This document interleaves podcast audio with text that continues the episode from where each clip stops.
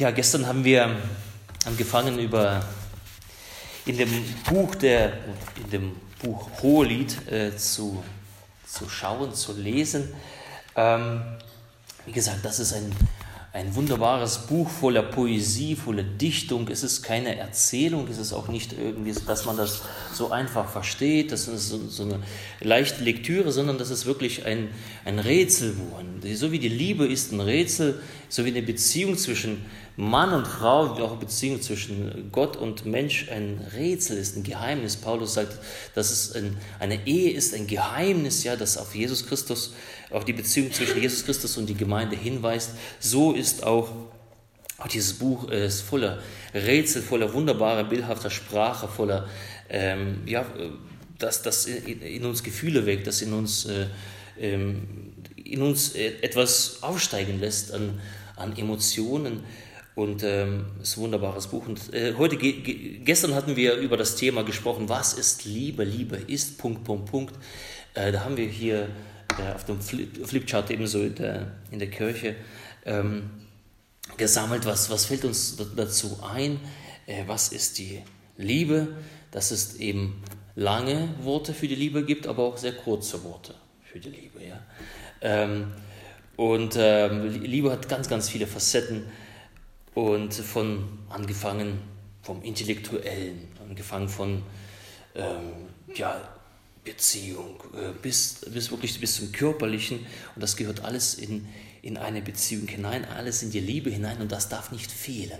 Und äh, Paulus sagt, das ist ein, äh, eine Ehe, eine Beziehung zwischen Mann und Frau, es ist ein Mysterium, ja, Mysterium ein Geheimnis, das eben hinweist auf die Beziehung zwischen Jesus und seiner Gemeinde. Das heißt, er sagt, schaut euch eine wunderbar funktionierende Beziehung an und ihr werdet verstehen, wie es funktioniert zwischen Jesus und zwischen uns Menschen.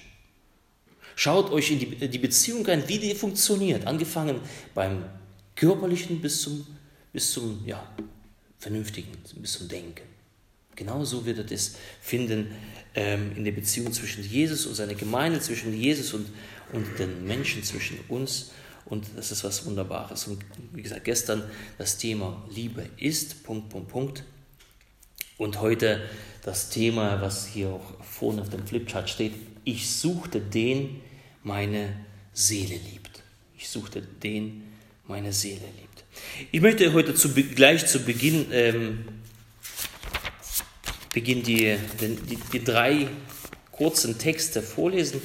Ähm, die Texte sind nämlich zusammengefasst ähm, als äh, thematische Einheiten. Also die, wir gehen nicht äh, von vorne bis hinten die, äh, das Buch durch, sondern wir schauen auf gewisse Themen, auf Themenschwerpunkte. Und heute äh, lesen wir in dem ersten Kapitel was, in dem fünften Kapitel was und in dem dritten Kapitel ein paar Verse daraus. Ähm, die Seite 13, die Seite 13, ich suchte den, meine Liebe liebt, meine Seele liebt. Und ich lese uns einfach den Text vor, ihr könnt gerne mitlesen. Ähm, ich bin schwarz und gar lieblich, ihr Töchter Jerusalems, wie die Zelte Kedas, wie die Teppiche Salomos. Seht mich an, dass ich so schwarz bin, denn die Sonne hat mich so verbrannt. Meine Mutter Söhne zürnen mit mir, sie haben mich zur Hüterin der Weinberge gesetzt, aber meinen eigenen Weinberg habe ich nicht behütet. Sage mir an, du, den meine Seele liebt. Wo weidest du, wo wo du ruhst am Mittag, damit ich nicht umherirren muss bei den Herden deiner Gesellen. Weißt du es nicht? Du Schönste unter den Frauen, so geh hinaus auf die Spuren der Schafe und weide deine Zicklein bei den Zelten der Hirten. Ich schlief aber, ich schlief, aber mein Herz war wach. Horch, mein Freund klopft an. Tu mir auf, meine Schwester, meine Freundin, meine Taube, meine Makellose. Mein Haupt ist voll Tau und meine Locken voll tropfende Nacht. Ich habe mein Kleid ausgezogen, wie soll ich wieder äh, es anziehen? Ich habe meine Füße gewaschen, wie soll ich sie wieder schmutzig machen? Mein Freund steckte seine Hand durchs Riegelloch und mein Leib bebte ihm entgegen. Da stand ich auf, dass ich meinem Freunde auftäte, meine Hände tropften von Myrrhe und meine Finger von fließender Myrrhe an den Griffen des Riegels. Aber als ich meinem Freund aufgetan hatte, war er weg und fortgegangen. Meine Seele war außer sich, dass er sich abgewandt hatte. Ich suchte ihn, aber ich fand ihn nicht. Ich rief, aber er antwortete mir nicht. Es fanden mich die Wächter, die in der, in der Stadt umhergehen, sie schlugen mich wund. Die Wächter auf der Mauer nahmen mir meine Schleier. Ich beschwöre euch, ihr Töchter Jerusalems, wenn ihr meinen Freund findet, was sollt ihr ihm sagen? Dass ich krank bin vor Liebe. Des, des Nachts auf meinem Lager suchte ich den meine Seele liebt. Ich suchte, aber ich fand ihn nicht.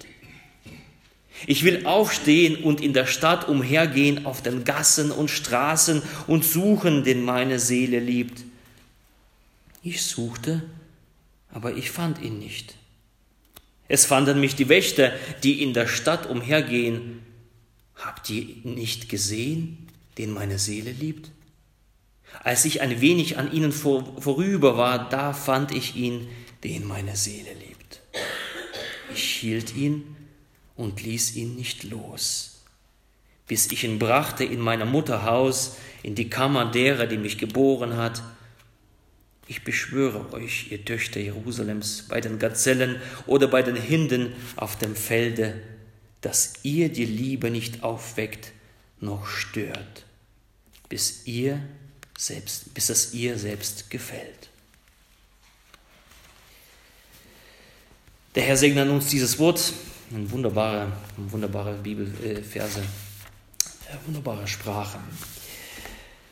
Zwei Sachen waren mir wichtig, äh, heute mit, mit euch zu besprechen, mit euch anzuschauen, die, die man aus den Texten entnehmen kann. Es, eigentlich könnte man zu diesen drei Texten drei Predigten machen, jeweils stundenlang predigen, aber die Zeit haben wir nicht. Zwei Sachen sind es mir wichtig. Also es geht um das Suchen und um das Finden. Das Ich sucht das Du.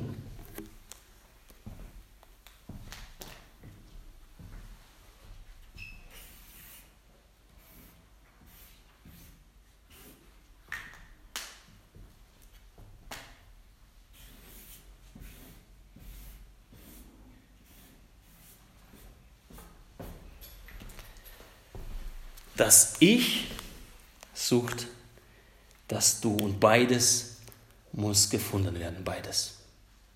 Sowohl der junge Kerl da auf, der, auf dem Flipchart als auch die junge Dame in Rot. Um den anderen zu finden, braucht man einen Ausgangspunkt. Also es scheint wohl eine Trennung zu sein. Und wie gesagt, um den anderen zu finden, braucht man einen Ausgangspunkt. Um etwas Verlorenes zu finden, muss man den Ursprungspunkt kennen. Denn sonst könnte man sagen, naja, es ist ja nicht verloren. Verloren ist es, wenn es seinen Ursprungspunkt verlassen hat.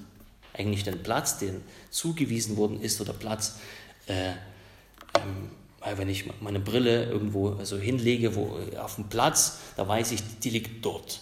Und wenn sie nicht dort liegt und wenn ich sie nicht aufhabe, dann ist sie verloren, dann muss ich sie suchen.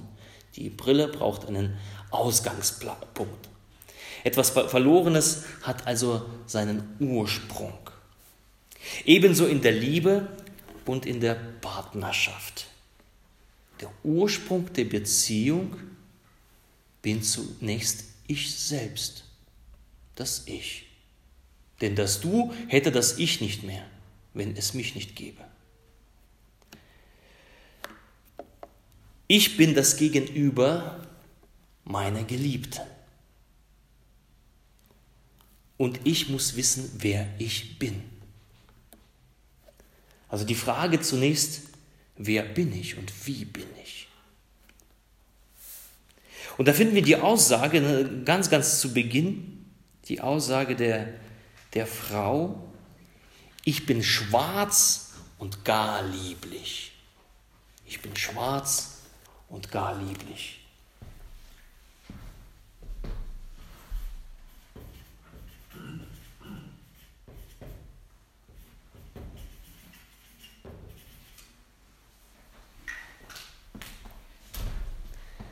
Was heißt das? Was soll diese Aussage? Ich bin schwarz und gar lieblich. Ist hier Hautfarbe gemeint? Ist hier irgendwie Afrikaner gemeint oder Afrikanerin gemeint? Was ist damit gemeint? Schwarz, das dunkelhäutig, sonnengebrannt, lesen wir etwas weiter, galt damals als nicht schön. Also wenn, während bei uns das äh, Schönheitsideal ist, ja, der, äh, sonnengebräunt, da legt man sich hin, äh, so in die Sonne im Sommer, dass wir schön braun sind oder manche gehen sogar ins Solarium, bezahlen dafür, dass sie braun sind oder es gibt solche Cremes, ja, solche Cremes, die dann die Haut braun machen. Äh, das ist heute bei uns das Schönheitsideal. Damals galt es nämlich so, die Sonnenbräune galt den Arbeitern. Sonnenbräune gab es, galt denen, die ja, ihre Hände schmutzig gemacht haben. Sonnenbräune galt nicht als was Schönes. Die Sonne hat mich verbrannt, lesen wir. Also es entspricht nicht dem Ideal der damaligen Zeit. Schön war damals derjenige, der weiß war. Galt lange, bis wie gesagt, bis in unsere Zeit, ähm, was jedoch halt ganz anders, äh, andersrum geworden ist. Und dennoch sagt die Frau, ich bin schwarz, das heißt, ich bin nicht schön? Ich entspreche nicht dem Schönheitsideal der Models von Jerusalem. Aber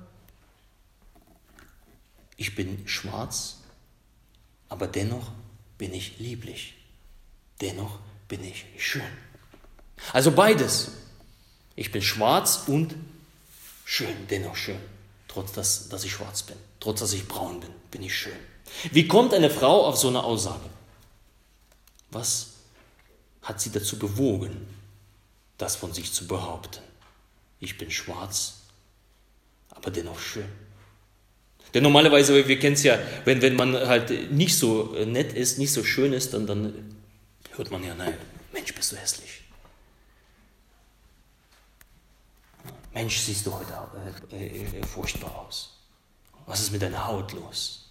Aber die Frau, das ist das Schöne, sagt, ich bin schwarz, aber dennoch schön. Wie kommt sie darauf? Und ich glaube, das, hat in die, äh, das, das äh, eröffnet uns die, ein Stück weit die, das Buch des, des Hoheliedes. Es hat was mit ihrem Geliebten zu tun. Denn wenn man die Aussagen des Geliebten anschaut, auch die Aussagen von gestern, wer sich an, an den gestrigen Abend erinnert, an die Aussagen des Geliebten, wer war gestern da? Was hat der Geliebte seiner Frau gesagt? Ohne jetzt zu gucken, was ist noch hängen geblieben. Das ist eine Prüfung. Was hat der Geliebte seiner Geliebten gesagt?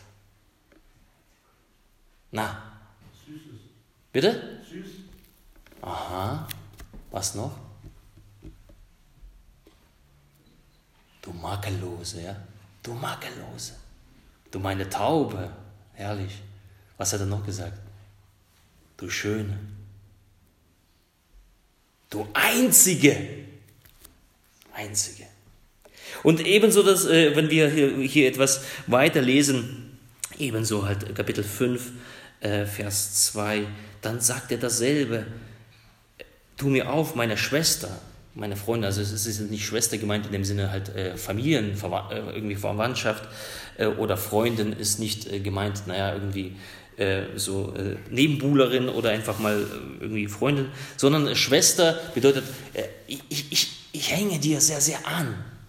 Und Freundin, ähm, ja, du bist mir sehr nah. Und was sagt er dann später? Du, wieder, meine Taube, meine Makellose. Ja? Oder äh, Kapitel 1, Vers 3. Weißt du es nicht, du Schönste unter den Frauen? Du Schönste unter den Frauen. So was sagt ein Mann. Hast schon mal sowas von deinem Mann gehört? Du Schönste unter den Frauen. Ein Mensch wächst so auf, wie man es über ihm ausspricht. Also unsere Worte, wir sind ja geschaffen nach dem Ebenbild Gottes. Also Gott, als Gott uns geschaffen hat, hat er gesagt, wir wollen, Gott, äh, wir wollen den Menschen schaffen und wir schaffen den Menschen nach unserem Ebenbild, nach dem Abbild Gottes. Das heißt, der Mensch trägt gewisse Eigenschaften, die Gott hat. Unter anderem Eigenschaft des Schöpfens. Wir sind fähig, und das unterscheidet uns von Tieren und von anderen Lebewesen, wir sind fähig zu schöpfen. Nicht nur mit unserer Händewerk, nicht mit, äh, dass wir Häuser bauen können oder dass wir herrliche, äh, herrliche Kunst machen können. Ja, ich war jetzt mit Tini ein, vier Tage in Venedig, ja, wenn man in Venedig durchläuft, was da an Kunst ist, das ist Wahnsinn, was der Mensch schöpfen kann. Und da, da gehst du durch die, durch die ganzen Straßen und Gässchen, guckst die Häuser an, guckst in die, die Kirchen an. Und du denkst, meine Güte, was hat der Mensch für eine Eigenschaft, für Begabung bekommen, dass er schöpfen kann, eine Stadt aus dem Sumpf zu schöpfen und, und eine Stadt, die, äh, die schönste Stadt, die ich gesehen habe. Äh, also der Mensch hat die Eigenschaften wie ebenso wie Gott zu schöpfen. Wie hat Gott geschöpft? Wie hat Gott die Welt gemacht? Durch sein Wort, indem er sprach. Und der Mensch hat die Eigenschaft ebenso wie Gott durch seine Worte, durch das, was er spricht, was aus seinem Mund herauskommt, hat er die Eigenschaft zu schöpfen. Und zwar, er kann Freude schöpfen,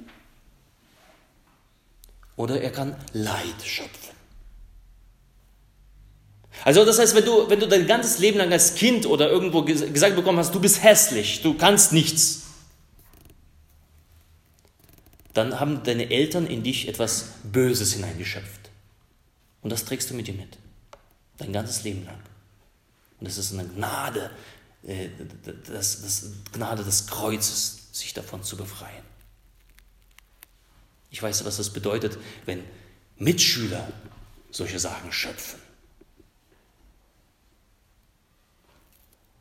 Was Furchtbares.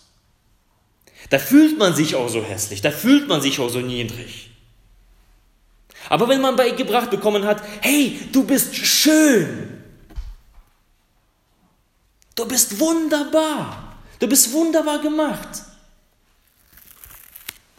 dann wurde etwas in deine Identität hineingesprochen. Dann wurde in, die, in dich hinein etwas hineingeschöpft, schöner als eine Blume. Etwas Tolles, Schönheit. Du bist schön, du kannst was. Du bringst es zu etwas. Du bist wertvoll. Selig ist, wer solche Eltern hat. Dann wurde diese Identität in dich hineingesprochen. Und äh, gehen wir zurück zu, zu dieser Aussage von Frau, ich bin schwarz und aber dennoch schön. Ja, ich entspreche, sagt sie, nicht dem Schönheitsstandard, aber es gibt jemanden, der sich an mir freut, der mich schön nennt. Und er hat das in mich hineingesprochen. Und es ist geblieben und es ist gewachsen. Und ich habe es übernommen und ich habe es geglaubt.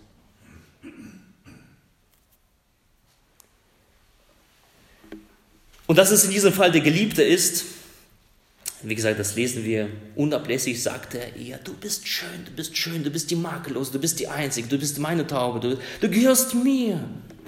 Und äh, eine Frau, die sowas hört, die kann nichts anderes glauben.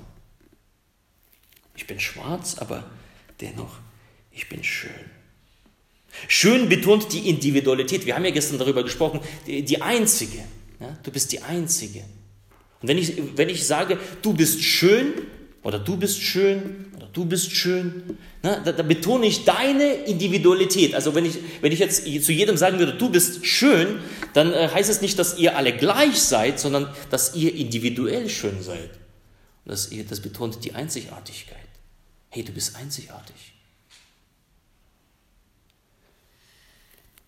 Du bist schön, wenn, ich, wenn man sowas hört, das weckt beim Betrachter, der das selber sagt, äh, Emotionen der Freude vor. Ja, das bedeutet, du bist schön, ich freue mich an dir. Ich freue mich an dir.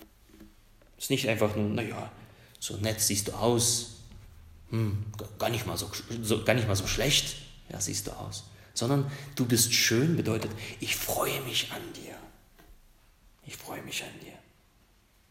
Was heißt das für unseren Alltag? Stifte und lege Identität in dein Gegenüber, in deinen Ehepartner, in deine Kinder, in deinen Geliebten. Stifte und lege die Identität. Sprich es aus. Und lass es über dir selber gesagt sein und nimm es an, wenn es ausgesprochen ist. Man kann auch sagen, na, du bist schön. Naja, übertreib's mal nicht. Nein, nimm das an. Nimm das an. Lass es, lass es zu einem Teil von dir werden. Dass wenn jemand sagt, du bist schön, ich freue mich über dir, dass du da bist. Herrlich. Ähm, nimm es an. Was meine ich damit? Gesegnet ist die Ehe, die Familie oder Partnerschaft, wo Komplimente gemacht werden. Gesegnet sind die. Viel zu viele finden sich heutzutage, die nur noch sagen, ja, ich bin, ich bin schwarz. Ich bin schwarz. Und dabei bleibt es. Ich bin zu dick. Und dann fängt man an zu hungern, bis dann die Krankheit kommt und, und man hungert sich äh, bis in die Krankheit hinein. Ganz, ganz bei vielen jungen Frauen ist es so. Weil sie sehen, ja, es gibt ein gewisses, gewisses so ein Modelbild, was die Welt prägt und, und so genauso muss ich das äh, da aussehen und genauso muss ich es aussehen, wenn ich 30 bin, wenn ich 40 bin und genauso möchte ich aussehen. Ähm, und das, es ist krank, es ist eigentlich krank. Die anderen sagen, ich bin zu alt, die ganzen Falten überall, ja, und, und, und, und die, äh, die graue Haare. Ich habe das jetzt vor kurzem mal in, äh, im Radio mal einen Bericht gelesen, ja, das gehört, dass äh, quasi bei, bei den Männern ja die graue Haare äh, gilt ja als sexy und bei den Frauen gilt das schon abtürnend, ja, dass, dass die Frauen dann halt zum, zum, äh, zum Friseur laufen und sich die Haare färben. Ein Unsinn, großer Unsinn. Mein Bauch ist voller Schwangerschaften, nach den Geburten bin ich noch schön. Kann ich mich dort zeigen? Hm. Und da sind wir gefragt, hey, du bist zwar schwarz, ja, du hast Verhalten. Hey, du hast zwei, drei, vier, fünf, sechs, sieben, acht, neun Kinder geboren. Das ist okay. Aber dennoch bist du schön aber dennoch bist du schön. Und du bist, wenn ich das ausspreche, du bist schön, das stellt eine emotionale Nähe her. Das gibt ein Selbstwertgefühl wieder zurück. Das stiftet Identität. Lass dich nicht abhängen, äh, abhängig machen von diesen Falten und von diesen Streifen und von diesen äh, Härchen, die da mehr und mehr kommen. Lass dich nicht davon fertig machen. Ja, okay. Der Mensch altert. Ja, die Falten kommen dazu. Ja, man braucht mehr Deo. Ja, also meine, meine Kinder, die brauchten kein Deo. Ja, ich brauche äh, mehrmals am Tag Deo. Wahnsinn. Äh, aber lass dich nicht davon fertig machen. Und lass dir sagen, du bist schön. Und wenn ich zu meiner Frau sage, schön, das heißt nicht, das, was du tust, ist schön, sondern so wie du bist, ist schön. Du musst nichts tun, du bist für mich schön. Sie darf um ihren Stand wissen und der wird eben nach, auch nach vielen Jahren nicht verrückt. Das ist wie, das bleibt fest. Und wenn ich das immer wieder meiner Frau sage, du bist schön, dann, dann, dann weiß sie das stiftet das Identität, weil wir, wir, denken ja daran, unsere Worte sind stiftend, äh, schöpfend. Sie haben Macht. Darum, liebe Eheleute, sagt einander, du bist schön. Denn wisst ihr was, äh, wenn man etwas nicht ausspricht, dann, dann, äh, dann gibt es das nicht. Ja, es gibt äh, eine schöne, ähm, schöne Episode, so eine Anekdote. Ein Vater am Sterbebett holt seinen Sohn her und sagt, mein Sohn, ähm, du, du wusstest doch immer, dass ich stolz auf dich war. Er sagte, nein, du hast es mir niemals gesagt. Das, was du nicht sagst, dann gibt es das nicht für den anderen. Dann hast du nicht geschöpft in ihn hinein. Darum, liebe Eheleute, sagt einander, du bist schön, ich freue mich an dir, bestätigt euch. Sucht nicht, äh, nicht danach, was der andere eben nicht ist. Denn wenn, ja, wenn, wenn ich meine Frau anschaue, dann, äh, dann gibt es tausende und aber tausende Sachen, was sie nicht ist. Das geht jedem so. Auch du, wenn ich über dich anfange, äh, anfangen werde zu reden, da werde ich sagen, was, äh, tausendfach, was du eben nicht bist. Aber sagt einander, was ihr seid. Sagt einander, dass ihr schön seid. Sagt einander, ich freue mich an dir. Ich freue mich, dass ich dich habe. Ich freue mich, dass ich an deiner Seite bin. Macht euch damit glücklich, macht euch damit selbstbewusst. Das, das gleiche gilt auch für die Eltern, ja. An die Kinder. Sagt euren Kindern, ey, ihr seid super, ihr seid schön. Es ist wichtig, dass ihr da seid. Es ist der Hammer. Ohne euch wäre die Welt bei, bei weitem nicht so schön. Die Kinder brauchen das. Die hören so viel Schrott in, in, in der Schule oder, oder überhaupt schauen sich die ganzen Bilder an. So viel Schrott. Dann schöpfe das, was Gott dir gegeben hat, diese Gabe, und sprich in ihr Leben hinein, dass sie wichtig und schön sind. Ähm, ja, gestern Abend bin ich nach, nach Hause gekommen, gucke ich, Scheibe eingeschlagen. Ja, der Emanuel, das Tini war gestern in der, in der Kirche und, und die, die Kiddies, die sind irgendwie aufgewacht. Der Emanuel hat dann äh, Angst bekommen und dann hat er gegen die Tür getrommelt und dann ist die Scheibe rausgeflogen und dann die Scheibe kaputt. Und ich gucke ähm, und eigentlich ein Grund, sich zu ärgern. ein Grund, sich zu ärgern. Jetzt musst du dann eine Scheibe erneuern. Aber hey, was ist im Vergleich diese Scheibe? Dass, dass er da ist. Schön, dass er da ist. Du bist schwarz, aber dennoch schön. Du bist schwarz, aber dennoch schön. Du hast zwar Mist gebaut, aber es ist schön, dass du da bist. Und auch wenn jetzt die Scheibe kaputt ist. Es ist so. Und ähm, das macht mit, mit einem selber was. Also das habe ich gestern nachher mal ausprobiert, wie es funktioniert. Und es funktioniert. Heute den ganzen Tag war cool. Die Kinder waren, waren entspannt. Ja wäre ich reingekommen wie, wie üblich und dann hätte er sie angebrüllt und äh, was, was war denn das hier für, für, für eine Aktion? Und Dario, warum hast du nicht aufgepasst? Du bist heute der Große, du bist der Mann im Haus. Ja, das geht bei uns immer so. Ähm, was war mit dir los? Hätte ich das gemacht, wäre alles kaputt.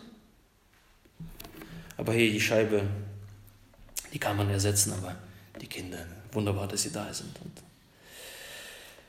Jetzt übertragen wir das auf, ähm, wir haben ja gesagt, dass, ähm, dass, die, dass die Ehe, dass die Beziehung zwischen Mann und Frau ähm, ist ja ein Sinnbild für die Beziehung zwischen Gott und uns Menschen. Wir übertragen jetzt das, äh, äh, versuchen wir jetzt jeden Tag auch zu übertragen, äh, von, von dem, was wir gerade gehört haben, worüber wir nachgedacht haben, auf Gott und uns. Da fiel mir das, der einfachste Satz von Martin Luther simul justus et peccator. Simul justus et peccator. Zugleich der Gerechte und zugleich der Sünder. Ich bin schwarz, aber dennoch schön. Simul justus et peccator. Zugleich bin ich der, der Sünder und zugleich bin ich Gerechter.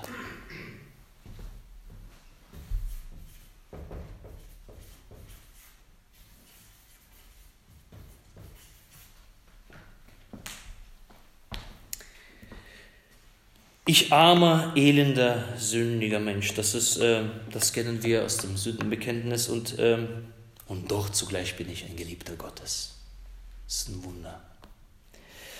Auf der einen Seite zu wissen, ja, es gibt Gründe, die wirst du als Mensch nicht überwinden.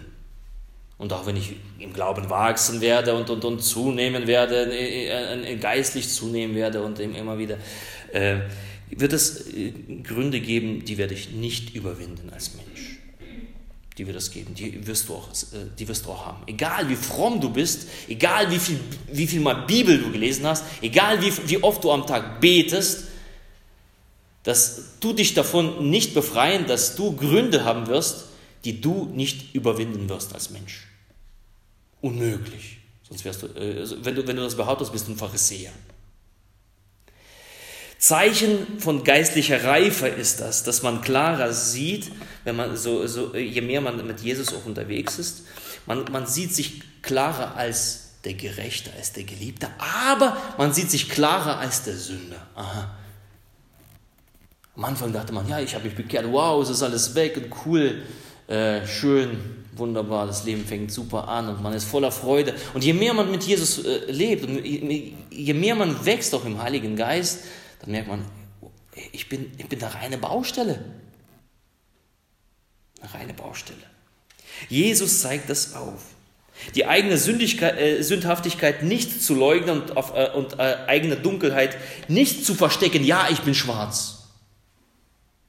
Und ich muss auch bereit sein, das öffentlich zu bekennen. Ja, ich bin schwarz. Das ist ein Zeichen von Reife, von geistlicher Reife. Im Wissen, ich brauche einen Erlöser. Wenn du, das nie, wenn du sagst, ich bin, ich bin vollkommen gerecht, ich bin kein Sünder, um, um Gottes Willen, äh, was sagt Paulus? Dann bist du ein Lügner. Derjenige, der sagt, dass er keine Sünde in sich trägt, der ist, kein, er ist ein Lügner. Ähm, aber das Wissen dessen, ja, ich bin Sünder, ich brauche einen Erlöser, ich habe Verletzungen in mir, die geheilt werden muss, und die wird nicht einfach mal geheilt, indem mir die Hände aufgelegt werden und für mich gebetet wird. Nein, es kann sein, dass es jahrelang dauert, bis eine Verletzung äh, geheilt ist, äh, äh wenn die überhaupt geheilt wird. Ich habe Sünde in mir. Ich bin verführbar. Du bist verführbar. Deswegen bitten wir und führe mich nicht in Versuchung. Das ist unsere Bitte ja, und Jesus, äh, Jesus sprach, spricht zu seinen Jüngern, so betet, dass ihr nicht vom Glauben abfallt, dass ihr nicht verführt werdet. Das heißt, wir sind verführbar und Jesus geht davon aus, dass wir verführbar sind. Ähm, das, das heißt, du kannst Sachen machen, du wirst auch Sachen machen, wo du nie im Leben gedacht hast, dass du diese Sachen machen würdest. Du bist zu Sachen fähig, an die kannst du gar nicht denken. Du bist verführbar. Deswegen brauchen wir Jesus, wir brauchen einen Erlöser. Ähm, ich höre das ganz, ganz häufig, naja, gerade wenn jemand äh, gestorben ist, wie war er, dieser Mensch? Na, er war ein guter Mensch. Er war ein sehr, sehr guter Mensch. Jesus sagte, was nennst du? Also es gab mal einen, jemanden, der, der, der an Jesus herantrat und sagte, guter Meister. Ja, sprach ihm guter Meister. Und Jesus sagte, was, was antwortet Jesus? Was antwortet Jesus? Was nennst du mich gut? Genau. Was nennst du mich gut? Gut ist nur einer, der Vater im Himmel. Ähm, oder in ganz äh, frommen Kreisen, da, da, herrscht so eine Überheblichkeit. Ja? Wir, wir, sind besser. Wir, wir können es besser. Wir, wir, schaffen es besser. Wir sind besser dran. Ich, ich hasse dieses, diesen Satz, ja, hier, wir sind nicht besser, aber wir sind besser dran. Das trieft vor Überheblichkeit. Das ist ein, ein, ein, ein, ein, Satz, der, der, der mein, mein Inneres nach außen bringt. Das ist, äh, ja, kein schöner Satz. Ich, also, der, der sagt, ich, ich, bin was Besseres. Ich bin besser dran als du. Ähm, wir sind oft tolerant zu unserer eigenen Sünde und intolerant zu der Sünde meines Nächsten. Das muss eigentlich andersrum sein dass ich tolerant bin zum, zur Sünde meines Nächsten, aber sowas von intolerant zu, zu der Sünde, die in mir lebt. Ich bin schwarz. Ich bin schwarz. Ähm, Teresa von Avila, eine Mystikerin aus dem 16. Jahrhundert, also äh, erschreckt nicht an dem Wort Mystikerin, sondern das Mystiker ist einfach nur Menschen, die nach Geheimnissen äh, also Mystik, Mysterien bedeutet ja Geheimnis, das haben wir gestern geklärt. Äh, Mystiker waren Menschen, die, die sich Jesus näher fühlen wollten, Jesus näher erleben wollten. Das heißt, dass dieses Geheimnis der, der Beziehung zwischen Mensch und Gott, dem auf die Spur gegangen sind. Teresa von Avila war so eine Frau. Sie sagt, äh, hat, äh, hat eins, äh, einmal gesagt, das Brot der Sündenerkenntnis ist das Nahrungsmittel, das man zu jeder anderen geistlichen Speise dazu essen soll. Also noch einmal, das Brot der Sündenerkenntnis ist das Nahrungsmittel, das man zu jeder anderen geistlichen Speise dazu essen soll. Auf Deutsch, flieg nicht so hoch, mein kleiner Freund. Hier gab es einmal so, so ein schönes Lied. Flieg nicht so hoch, mein kleiner Freund, die Sonne brennt, irgendwas. Ähm, also sei dir, ich bin schwarz, sei dir deiner Sündhaftigkeit bewusst.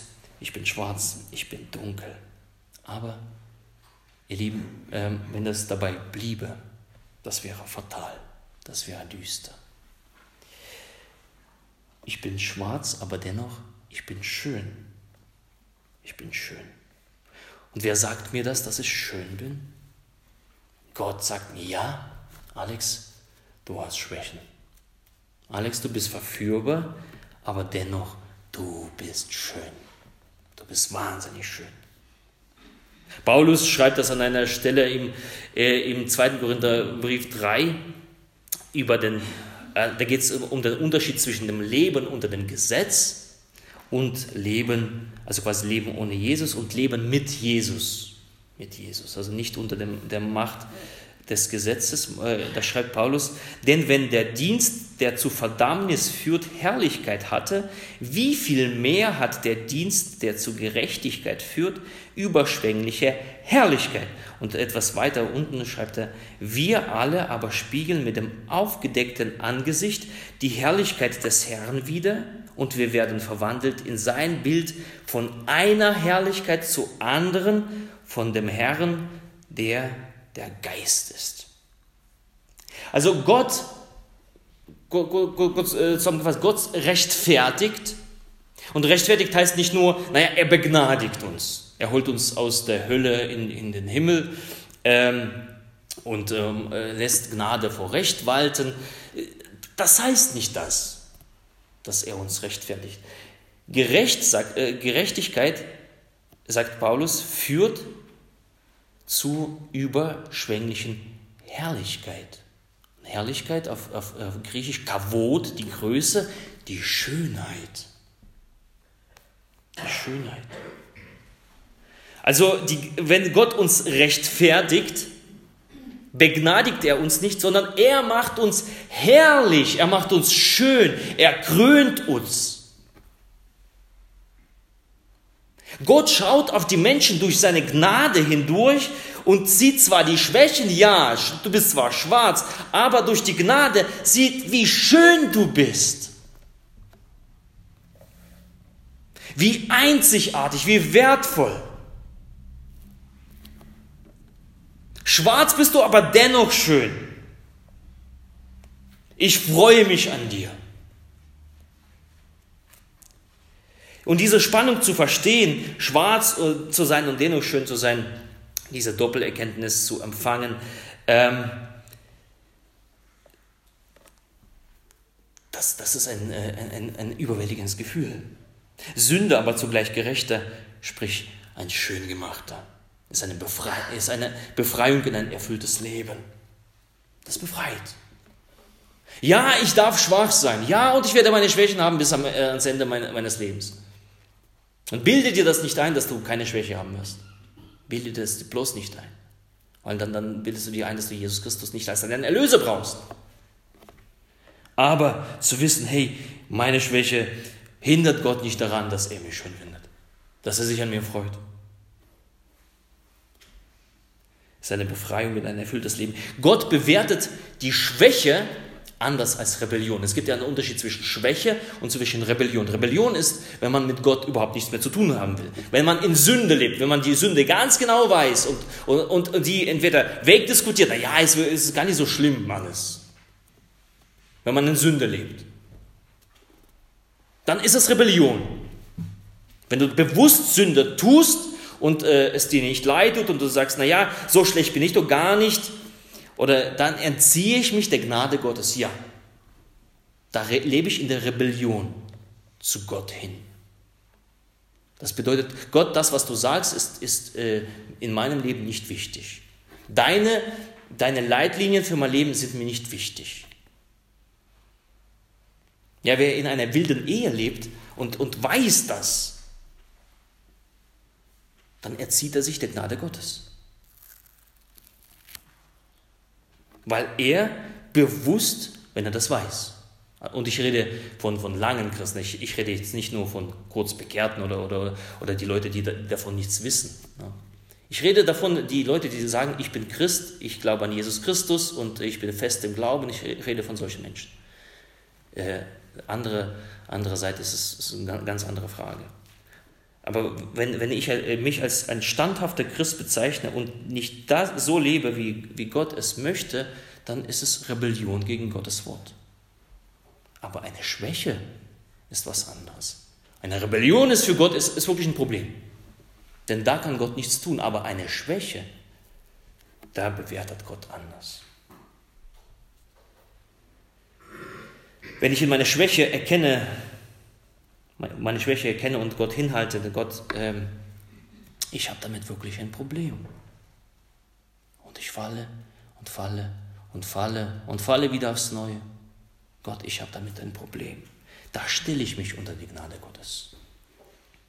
Und sie macht mich, diese Gnade macht mich gerecht, sie macht mich herrlich, kavot und sie macht mich schön. Griechisch, das, äh, wenn, man, wenn man das auch weiterdenkt, ne, das, das griechische Wort für, für, für die Herrlichkeit, die Doxa, also die, die, die, die, die, die ausstrahlende, ja. Du strahlst in Gottes Augen. Und wenn Gott dich durch die, seine Gnade anguckt, du strahlst für ihn. Und auch hier gilt, wenn Gott sagt, du bist schön, heißt es, ich freue mich an dir. Ich freue mich, dass du da bist. Und ja, die, die, die, dieses zerbrochene Fenster, was du da gemacht hast. Aber ich freue mich, dass du da bist. Du bist doch mein Abbild. Das Wesentliche habe ich in, in dich gegeben, denn, denn, meinen Geist habe ich in dich hineingehaut, Herr. Das, der Geist ging aus dem Mund Gottes, wenn wir auf den Seiten lesen, äh, und Gott hauchte seinen Geist an. Das heißt, es kam aus seinem Mund heraus, fast wie, wie ein Kuss. Ja. Der, der Gott hat mich geküsst. Er hat mir einen Geist gegeben. Er hat mir einen freien Willen gegeben. Er hat meine, äh, meine Seele unsterblich gemacht. Er hat mir die Fähigkeit gegeben, Gott zu kennen und ihn zu lieben. Das hat kein Wesen. Die Fähigkeit zu schöpfen hat kein anderes Wesen als Mensch und ebenso die Fähigkeit, Gott zu kennen und zu lieben hat kein anderes Wesen. Nur wir können uns für Jesus entscheiden. Nur wir können Jesus lieben. Das bedeutet, du bist wertvoll. Ein großer Preis ist für dich bezahlt. Jesus Christus ist ans, ans Kreuz gegangen und ähm, wer unter seinem Blut steht. Das Blut reinigt uns von aller, äh, von aller Schuld und von aller Ungerechtigkeit. 1. Johannes, äh, hilf mir, 4, 1, 1, 9. 1. Johannes 1, 9. Ähm, und wenn, wenn Gott mich durch dieses Blut anschaut, was mich reingewaschen hat, dann sieht er mich an, so wie damals, als Gott die Welt geschaffen hat und der guckt so rein und sagt, hey, es ist alles sehr gut. Und die Schwäche ist für mich kein Problem. Daran arbeiten wir.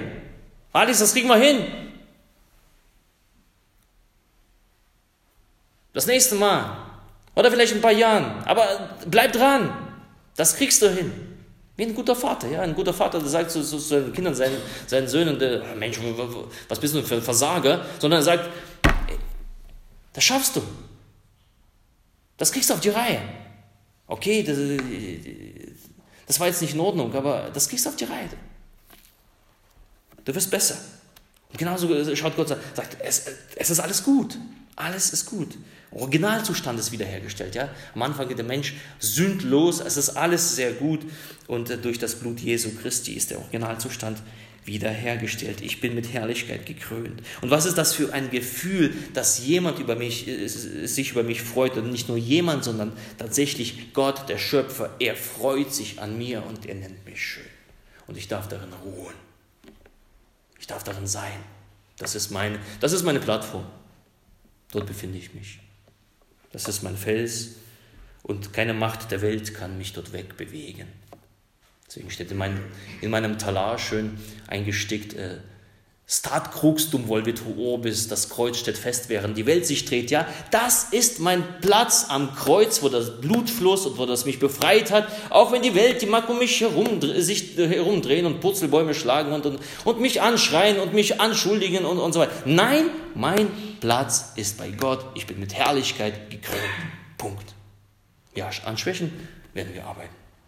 Aber das ist mein Platz. Ich bin zwar schwarz, aber dennoch bin ich schön.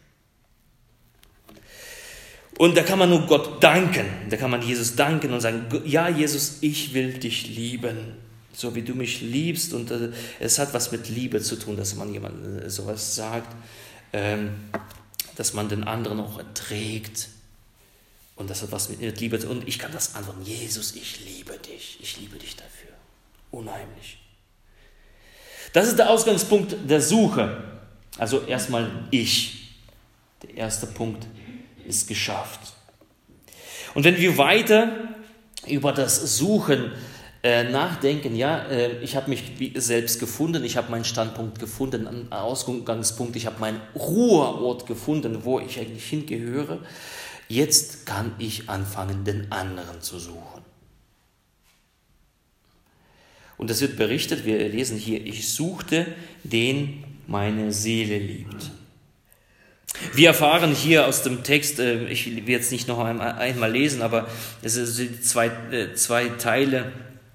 Einmal erfahren wir, dass da ein Geliebter an der Tür abgewiesen wird. Es kommt, er kommt voller Freude an die Tür seiner Geliebten und äh, sie sagt, na ja, komm, ich habe mich gerade angezogen und, hm, und ich liege schon im Bett und ja, und die Füße sind gewaschen, ach komm, ein bisschen aufzustehen, will ich jetzt, nee.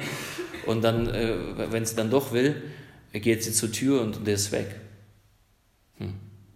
Passiert dir das auch? Dass du jemandem abweist? Und dann, wenn du es willst, der ist weg.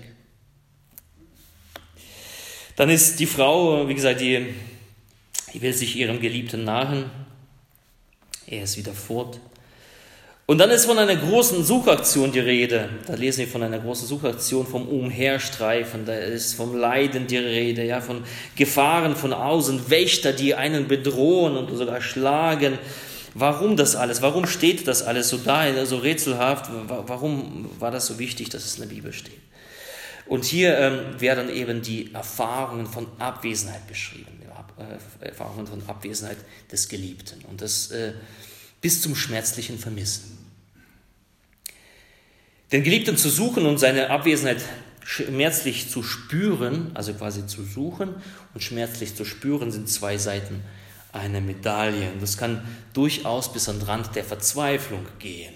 Wer schon einmal abwesend war von zu Hause oder von seinem Geliebten für eine längere Zeit, er kann das bisschen nachspüren.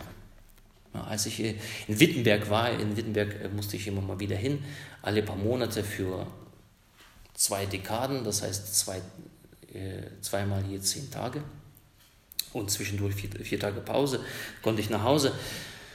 Und da ging es irgendwann mal einen auf die Nerven. Ja? Also man ist hinge, äh, hingefahren und man hat seine Familie gelassen, äh, zurückgelassen und man hat vor allem die Frau zurückgelassen. Und, äh, und ja, am Anfang ist es so spaßig, schön, toll. Ne? Also hm, man sitzt zusammen mit anderen und man kann feiern so abends, na, wenn die ganzen Vorlesungen vorbei sind und man kann so ein bisschen ausgehen. Und äh, ja, man hat so seine Freiheit, aber dann schleicht sich so, so ein Gefühl ein, hm, die anderen können meine Frau nicht ersetzen.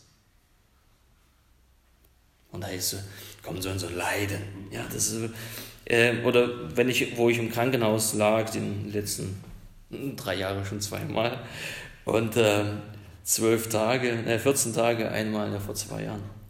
Da liegt man da und, und natürlich sind um einen herum äh, hier irgendwie andere Leute, man hat Leute zum Reden und es kommen Leute, mich haben unheimlich viele besucht, Konformanten haben mich im Krankenhaus besucht, das fand ich besonders scharf. Äh, die Konformanten kamen da hin und haben mir Süßigkeiten vorbeigebracht. Äh, einer hat mir sogar, na gut, äh, hat mir Augustiner vorbeigebracht äh, ins Krankenhaus und, und naja, dann abends irgendwann mal Gut. Ähm, genau, also man, äh, die, es waren schon Leute, coole Leute da. Aber eine fehlte. Meine Frau fehlte. Und man liegt da und man, man fühlt wirklich das äh, körperlich nicht, weil man eben krank ist, sondern, sondern weil man sie vermisst. Und wer, wer lange äh, unterwegs war, der weiß, was es bedeutet, seinen Lieben zu vermissen. Und das ist äh, nicht nur emotional, sondern körperlich spürt man das. Oder wenn man sich gestritten hat. Ein Streit trennt. Ähm, man hat den anderen abgewiesen. Da gab es eine unerfüllte Erwartung oder falsche, äh, falsches Wort, falscher Blick. Das passiert ab und zu. Und das passiert auch im Pfarrhaus ab und zu mal. Und da liegt man, äh, manche, äh, das, das bewundere ich oder das bewundern, ne? manche sagen, naja, wir lassen, so schön fromm, ja, wir lassen die Sonne nicht über unserem Zorn untergehen, wir beten nochmal gemeinsam das Vater unseren und dann ist alles gut, das können wir nicht. Das geht bei uns nicht. Ja, da liegt einer hier auf der einen Seite des Bettes, der, äh, der andere auf der anderen Seite des Bettes und Rücken an Rücken und da liegst du so da und dann denkst, ich hatte eigentlich recht. Und beide denken, ich hatte recht. Ja? Äh, das hat der Streit so an sich. Und äh, man liegt so da und äh, man fühlt sich wirklich, du, dazwischen ist wie, wie, so ein, wie so ein äh, großer Graben. Ähm, und egal wie, wie häufig wir uns das vorgenommen haben, ja, wir, äh, wir wollen mal so fromm sein und so, nicht die Sonne über unseren Zorn untergehen lassen, das kriegen wir nicht hin. Ähm, und äh, man, man liegt da alleine da, man kann nicht ruhig schlafen und du, du hörst eigentlich, dass der andere auch nicht ruhig schlafen kann. Das ist schon, schon witzig. Ja. Ähm, und das wird hier im äh, Hohelied besonders bilderreich beschrieben. Diese Erfahrung des Getrenntseins, des Abwesens, äh, der, die Abwesenheit des Geliebten, das ist leidvoll. Das ist existenziell bedrohlich. Äh, die, die, die ihn sucht, ja, sie ist verlassen, die rennt hier wie so, wie so ein verrücktes äh, Huhn hin und her. Und, und, wo ist mein Geliebter? Und du, du, du, die man nerven. Habt ihr ihn mal gesehen? Habt ihr ihn mal. Äh, ja, da ist, da, da ist Leid dabei. Das gehört zu einer guten Beziehung dazu. Dass wenn der andere da ist, dass man nicht anfängt zu feiern, sondern dass man eigentlich, äh, na gut, äh, den ersten Tag vielleicht, aber ähm, danach ähm, leidet man. Und vielleicht ist es sogar notwendig, dass äh, diese äh, schmerzlichen Erfahrungen äh, notwendig sind, die gehören zu Liebe nun mal dazu. Dieses und äh, dieses, ähm, äh, dieses Getrenntsein. Da behaupte ich sogar, das gehört zur Liebe dazu. Nur so denn kann äh, geahnt werden, nur so durch so eine Trennung kann ich ahnen, was der andere für mein Leben eigentlich bedeutet. Und das ist eigentlich schade, dass wir so Menschen gestrickt sind, wenn der andere erstmal nicht da ist, dass man denkt, ah, da fehlt mir was. Das ist eigentlich blöd, aber so, so sind wir. Und äh, da braucht man wahrscheinlich solche, ähm, solche Trennungserfahrungen, solche ähm, Abwesenheitserfahrungen. Und, äh, und hoffentlich ist es nicht zu spät, dass man es merkt. Erst die Trennung macht das äh, Gemeinsame deutlich, ermöglicht äh, auch eine Selbstvergewisserung, eine Reflexion von mir selber, von mir selbst in der Beziehung. Wer bin ich da? Und was fehlt mir tatsächlich? Dass, man, dass der Fernseher nicht alles ist und dass die Freunde nicht alles sind. Dass das äh, Mobiltelefon nicht alles ist.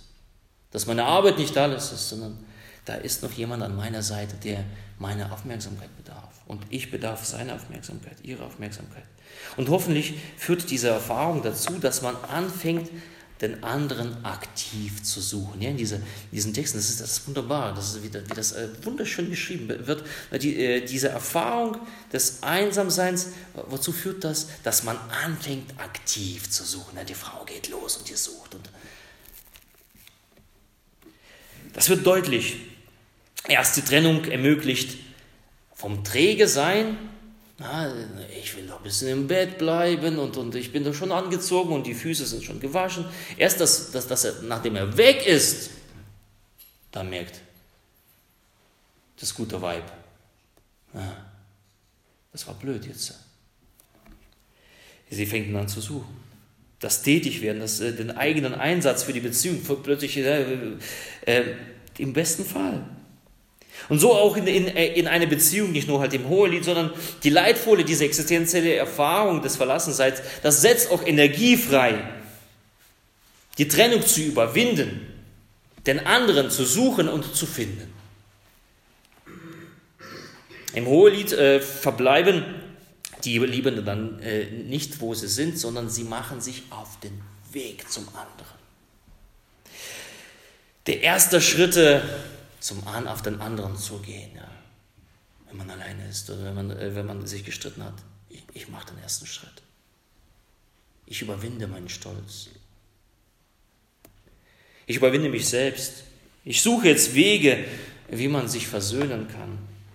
Was ist die Sprache meines Geliebten? Welche Sprache versteht er? Na, nicht jeder versteht, entschuldige. Nicht jeder versteht das äh, körperlich. Welche Sprache spricht dein Ehepartner? Und wenn ihr euch gestritten habt, auf welchem Weg findest du ihn? Vielleicht sogar Hilfe von anderen einzuholen. Ja, hier ist, ist ähm, halt in, in, in, in, den Texten die Frau, die spricht ja auch andere an. Wo ist er? Wo ist er? Wo ist das? Äh, das bedeutet, sie holt Hilfe. Könnt ihr, mir, könnt ihr uns helfen, wieder zueinander zu finden? Und da gibt es auch enttäuschende Erfahrungen. Ja, die, die Wächter, die braten ja einen über. Warum auch immer hier das steht. Äh, aber vielleicht sogar Hilfe von anderen einzuholen. Wir schaffen es nicht mehr allein. Gibt es nicht jemanden, der uns hilft? Das, ähm, dazu fordern uns die heutigen Texte auf, zu kämpfen, einander zu suchen, einander zu finden. Das ist der Weg zu einem anderen Menschen. Und jetzt übertragen wir wieder, das ist das Schöne, ähm, die Beziehung des, zwischen zwei Leuten, übertragen wir auf, auf die Beziehung zwischen Gott und zwischen uns Menschen. Auch in einer lebendigen Beziehung mit Gott gehört eine Erfahrung der Trennung und Distanz dazu. Also wer immer sagt, ja, ich spüre Gott immer, würde ich sagen, glaube ich dir nicht. Das ist nicht normal. Die Bibel ist voller Beispiele dafür, dass Gott fern ist. Siehe Psalme. David, wo bist du? Warum hast du mich verlassen? Er spricht es heraus, er schreit es heraus.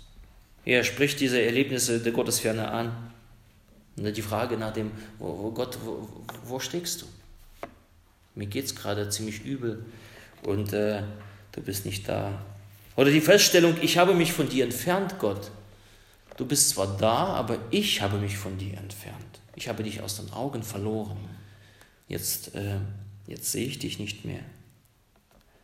Oder als Schau der Erlösung, ja, die Bibel ist voller davon, von Anfang bis Ende. Wann kommt der Messias? Wann kommt der Retter dieser Welt? Wann kommt Jesus wieder? Das beschäftigt, diese Frage beschäftigte die ganzen Schreiber der Bibel, besonders die, die Propheten. Wann kommt er? Wann kommt er, der alles hier auf diese Erde wieder in Ordnung bringt, der die, die Ordnung wieder schafft, der alles wiederherstellt, wie, wie es am Anfang war. Es war alles sehr gut. Und jetzt ist alles ziemlich, ziemlich chaotisch und alles kaputt und, und, und, und, und so dreckig. Und, und Gott, wann bist du da? Maranatha, komm Herr Jesus. Es ist ein Erwarten, äh, ein Ausruf. Na, kommst du endlich bald? Äh, es ist nicht einfach mal so, so, so ein liturgischer Ruf. Nein, es ist aus der Erfahrung, ja, Jesus ist nicht da. Er verspätet sich, ist irgendwo im anderen Lande. Ja, wie, wie wir in diesem Gleichnis lesen, der König zog in, in ein anderes weites Land und, und für eine lange Zeit und, und, und so weiter. Es ist also eine Erfahrung da, Jesus ist nicht da Jesus, wo bleibst du? Maranatha, komm doch, Herr Jesus. Die Bibel ist voller davon. Und das gehört zu einer lebendigen Beziehung zu Gott, diese Trennungserfahrungen. Und wie in den zwischenmenschlichen Beziehungen ist die Trennung äh, auch hier ein, häufig ein Motor. Nicht sitzen zu bleiben, sondern sich aufzumachen sich auf den Weg zu begeben. Nicht nach ein paar Schritten wieder stehen zu bleiben, sondern Gott zu suchen. zu fragen, Gott, wo bist du? Ich warte doch sehnsüchtig auf dich. Du bist doch mein Geliebter und ich bin dein Geliebter. Ich warte auf dich. Wo bist du? Wo bleibst du? Warum sind wir uns so fern? Liegt es an mir? Liegt es einfach daran, dass ich dich nicht verstehe? Also, das gehört in eine Liebesbeziehung dazu, diese Trennungserfahrungen. Und genau dieselben Erfahrungen gehören zu die, in die Beziehung zwischen uns Menschen und zwischen, zwischen Gott. Also ebenso, äh, da möchte ich dich auch vielleicht von, von einem gewissen äh, Erwartungsdruck befreien. Ja? Gott wird nicht immer da sein. Wir sagen, Gott ist immer, ist immer für mich da. Das stimmt nicht. Gott ist auch mal fern. Warum hast du mich verlassen? Das erlebte Jesus am Kreuz. Und so ist es auch äh, die Beziehung zwischen Gott und das Suchen Gottes ist in Mühsal und Schwierigkeiten. Und das muss ich in Kauf nehmen. Das ist der Weg der Liebe zu Gott. Gott von Herzen zu suchen. Und darauf liegt eine Verheißung, ja. Wer sucht, der wird finden. Ich muss ja, äh, ich, ich suche, was mir eigentlich fehlt. Wenn, wenn mir eigentlich nichts fehlt, brauche ich nicht zu suchen. Aber die Bibel fordert mich heraus, Gott zu suchen. Das heißt, Gott fehlt mir. Ich will mehr von ihm.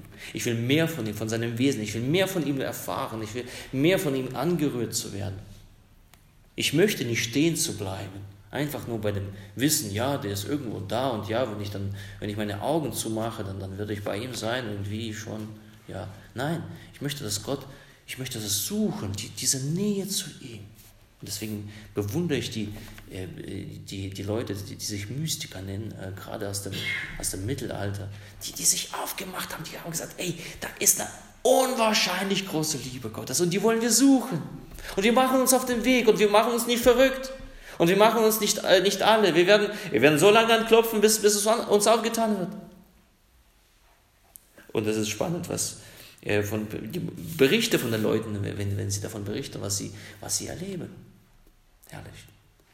Gottes Nähe, Gottes Schau.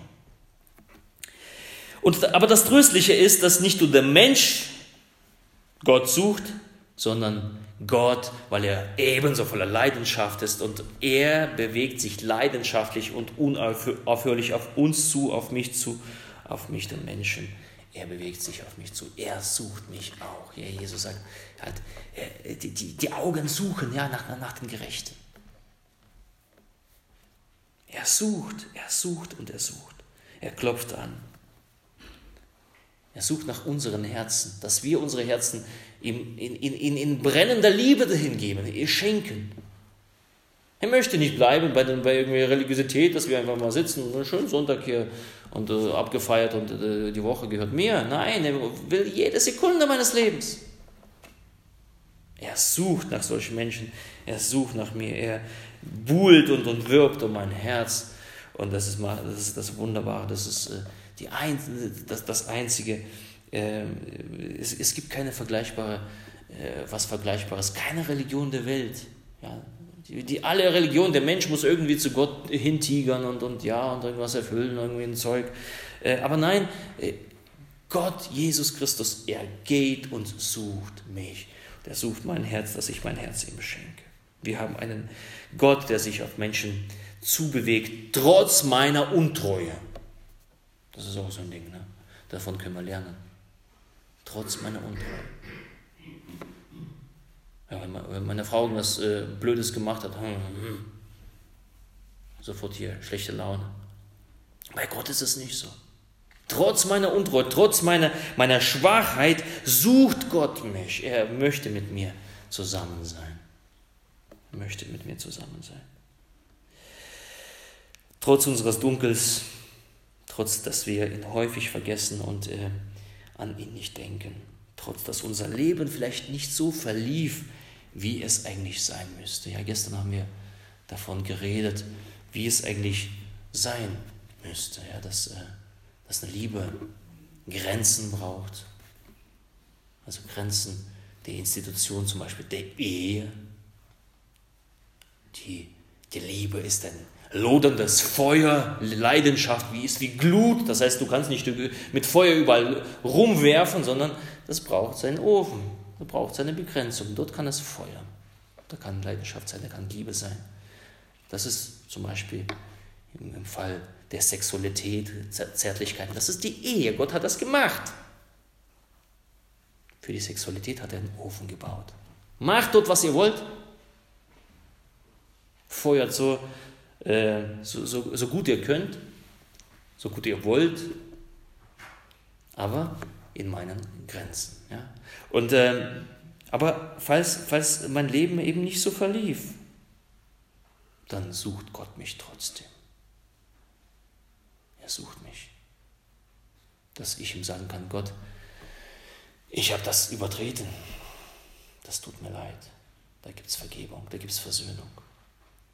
Und da sagt Gott, hey, ist okay. Es ist ein Fenster, kaputtes Fenster, aber schön, dass du da bist. Schön. Schön, dass du das gesagt hast. Wir machen uns auf den Weg, wir kriegen das hin. Wie ein guter Vater, wir kriegen das hin. Das kriegen wir hin. Wie ein Liebender sucht Gott seinen Geliebten, seine Geliebte. Er sucht dich. Er sucht dich.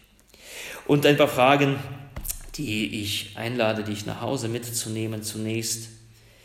Nimmst du das an, dass Gott sich an dir freut?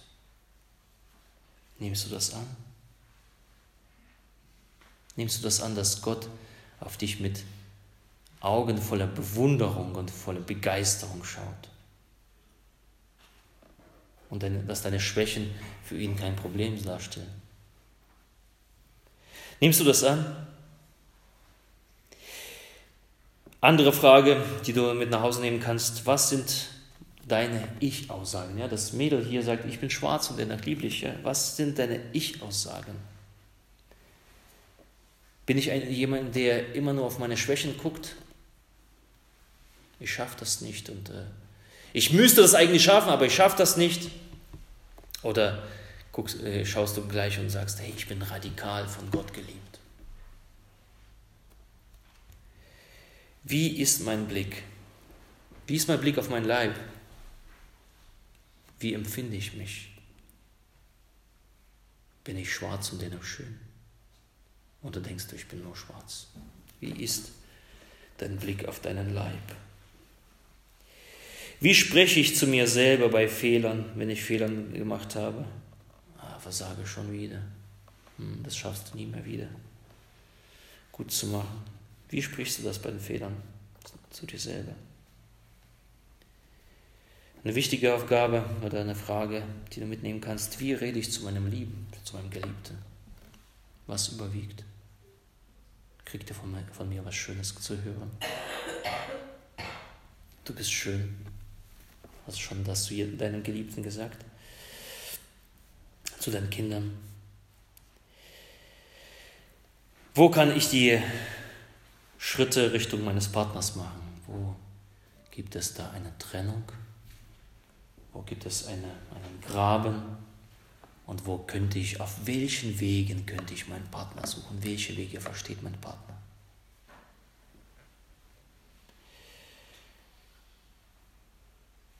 Wo habe ich aufgegeben zu kämpfen? Wo brauche ich Kraft? Wo brauche ich vielleicht Hilfe von außen? Und das Schöne das ist, äh, bei, was, was einen Christen ausmacht, ähm, und denjenigen, der weiß, dass er der Erlösung bedarf, für ihn darf es eigentlich nicht so etwas geben wie Scham. Na, ich schäme mich, um Hilfe zu bitten. Denn wenn ich äh, nicht um Hilfe bitte, ist es ein Zeichen dessen, ich komme alleine klar. Ich brauche keine Erlösung. Wo brauche ich Kraft? Wo brauche ich Hilfe? Von außen. Und vielleicht ein paar Fragen, die du dir während der Ausführung bzw. Lesens, Hörens, Nachdenkens dir selber gestellt hast. Nimm diese Fragen mit und ähm, lass Gott wirken. Lass seinen Heiligen Geist wirken. Ich lade uns ein, nochmal das Lied zu singen. Jesus, Jesus, heilig und gesalbt bist du. Und dann beten wir.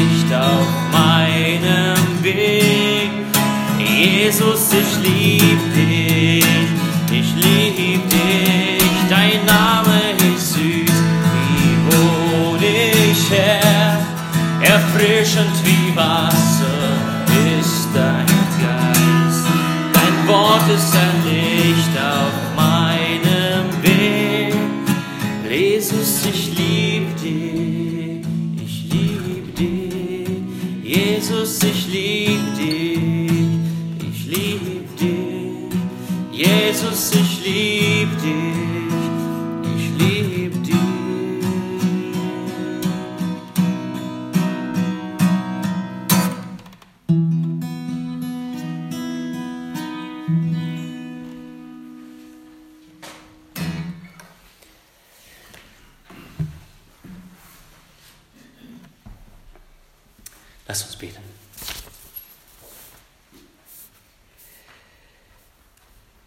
Christus, wir danken dir für diese wunderbare, tiefe Text, aus dem man so viel rausholen kann. Und äh, da bräuchte man auch sehr viel, viel mehr Zeit und viel, viel mehr Muße. Und Gott zu deinen Füßen zu sitzen und zu hören, Herr. Das ist was Wunderbares. Danke dir. Und danke dir, dass du uns ein Beispiel gibst, Herr, und, und dass du uns auch aufzeigst, wie es funktioniert, Herr. Wie es auch nicht funktioniert, aber dennoch dann auch funktioniert mit dir. Jesus Christus, hilf uns selber, wenn wir unterwegs sind, Herr, zu, wenn wir uns zu schwarz sehen, wenn, wir, wenn die Betonung nur auf schwarz ist, wenn die Betonung ist nur auf das, was ich nicht kann, was, was, ich nicht attraktiv bin, wo, wo irgendwas kaputt ist, wo kaputt gegangen ist, Herr. So hilft daher, die, die eigene Schönheit zu finden, Herr. Hilf uns, Herr, auf dein Herz zu hören und auf den Herzschlag, der für uns schlägt und der so denkt, wie wir sind. Hilf uns mit deinen Augen zu blicken auf uns selber so wie du uns siehst durch das Blut Jesu Christi, durch deine Gnade, dass du uns verherrlichst, Herr, dass du uns krönst, ohne, Herr, die Schwächen zu übergehen. Aber dennoch, Herr, du bist voller Liebe zu uns. Und hilf uns aus dieser Liebe zu schöpfen, Herr, für uns selber und, und diese Liebe auch weiterzugeben an die, die uns umgeben, an die Menschen, die mit uns leben, hier in diesem Dorf, an den Menschen, die mit uns leben unter unserem, unter unserem Dach, unsere Kinder, Herr. Wie häufig schimpfen wir sie, Herr, aus und, und wie häufig sind wir über sie ärgerlich, Herr. Aber dennoch, Herr, hilf uns, sie zu lieben und, und sich zu freuen über sie, Herr, in sie hineinzusprechen, Herr. Die Worte, die du gibst, Herr, die, die Fähigkeit, die du uns gegeben hast, Herr, Leben zu schöpfen, Herr, hilf uns, das zu tun. Und vor allem, Herr, das bitte ich dich, Jesus Christus, hilf uns in unseren Partnerschaften, Ehen, Herr, in Beziehungen. Gott, wo das, dass die Liebe, Herr, eine Sprache findet dass sie nicht stumm bleibt. Gott, das darum bitte ich dich. Heile, heile die Beziehungen, heile du die Ehen, Herr. Heile du die stummen Ehen, die, die vergessen haben, miteinander zu reden, Herr. Wie es überhaupt funktioniert, miteinander zu reden. Wie es funktioniert, Herr, einander zu liebkosen und einander, Herr, Zärtlichkeiten zu schenken, zu spenden. Heile Jesus Christus, das bitte ich dich in deinem Namen jetzt und ich bitte um deinen Heiligen Geist, der kommt und heilt. Jesus Christus, hilf, hilf. Sprich du zuerst über uns die Worte des Lebens, die Worte der Ermutigung, die, die Worte der Freude, der Schönheit, Herr, und, und hilf uns, diese Worte selber zu gebrauchen für unsere Lieben. Darum bitten wir dich, Jesus Christus. Gott, hilf uns in unserer, ja, in unser, dort, wo wir uns befinden, Herr, nicht starr zu sein. Hilf uns, Herr, äh, nicht, nicht selbst überzeugt zu sein, Herr, und, und vielleicht mit, damit irgendwie unsere Schwäche zu kaschieren oder zu verstecken. Herr. Hilf uns, gnädig zu sein, intolerant zur eigenen Sünde und tolerant, Herr, zur Sünde des Nächsten. Darum bitten wir dich, hilf uns, gib uns ein Herz, ein weiches Herz, ein Herz des neuen Bundes, Herr, so wie du es verheißen hast in Jeremia. Gott, darum bitten wir dich. Segne, Herr. Segne, sende deinen Heiligen Geist. Schenke du, schenke du Heilung. Und vor allem, Herr, schenke du, dass wir immer wieder, Herr, wiederfinden auf dem Podium, wo du uns hingestellt hast. Auf einen, einen festen Grund, Herr, der, der, der du bist, Jesus Christus der unverrückbar ist und der, das uns nichts rauben kann aus deinen Händen, aus deiner Liebe, Herr, nichts rauben kann, weder Mächte noch Gewalten. Herr, noch Tiefes noch Hohes, Herr, nichts kann uns wegreißen von dir und hilf uns das immer wieder, Herr, daran zu denken, Herr Jesus Christus. Heiliger Geist, sprich die Worte des Lebens, sprich die Worte des Lebens, Herr, wehe du unter uns. Wie du damals an dem, an dem sechsten Tag hineingeblasen hast, diesen Geist und, und den Menschen, und du diesen Ton da, diese Erde lebendig gemacht hast. Und der Mensch wurde ein lebendes Wesen, ein lebendiges Wesen. Herr, so hauche du uns an, Herr, mit dem, mit dem Hauch deines Geistes, Herr, auf dass wir lebendig werden, Herr, und eine lebendige Beziehung zu dir führen, Herr. Durch tief und durch, ja, durch hoch. Hilf uns besonders in diesen Situationen, wenn wir uns äh, von dir fern fühlen, wenn wir uns von dir entfernt haben oder wo die diese Erfahrungen machen, du bist nicht da, Herr, hilf, da sie uns zu überstehen und nicht, Herr, daran zu verzweifeln, nicht zu zerbrechen, aber hilf uns zu suchen, Herr, des vollen Herzens und Orte zu finden, wo wir dich erwarten können, Herr. Eine Liebe braucht Orte und Zeiten. Und das bitten wir dich, Herr. Eröffne uns die Augen, Herr, und zeige uns. Gott, sprich in uns hinein die Worte des Lebens. Danke dir für diesen Abend, Herr. Danke dir für die kommenden Tage und bitten dich, dass du auch weiterhin redest aus deinem Wort und uns inspirierst und uns erfreust, uns belebst und uns sehr Mut zusprichst. Gelobt sei der Name Jesus Christus, der Name des Gesalbten, der Name des Geliebten. Danke dir, Vater. Amen. Amen. Ja, morgen geht es weiter mit dem dritten Thema. Ähm, wie das Thema heißt, ich finde diese, die Themen, die hier vorgeschlagen werden, äh, die, die, Themen, äh, äh, Titel finde ich nicht so toll. Lasse ich mir was anderes einfallen, das tue ich morgen. Äh, deswegen gibt es heute keinen Titel, was es morgen für ein Thema gibt, aber auf jeden Fall wieder ein spannendes Thema. Ähm, komme dazu, weil halt die Vorträge, die hängen alle zusammen. Es gibt einen roten Faden. Äh, morgen in Wernersgrün, 19.30 Uhr. Herzliche Einladung. Und jetzt bitte ich dich aufzustehen zum Segen.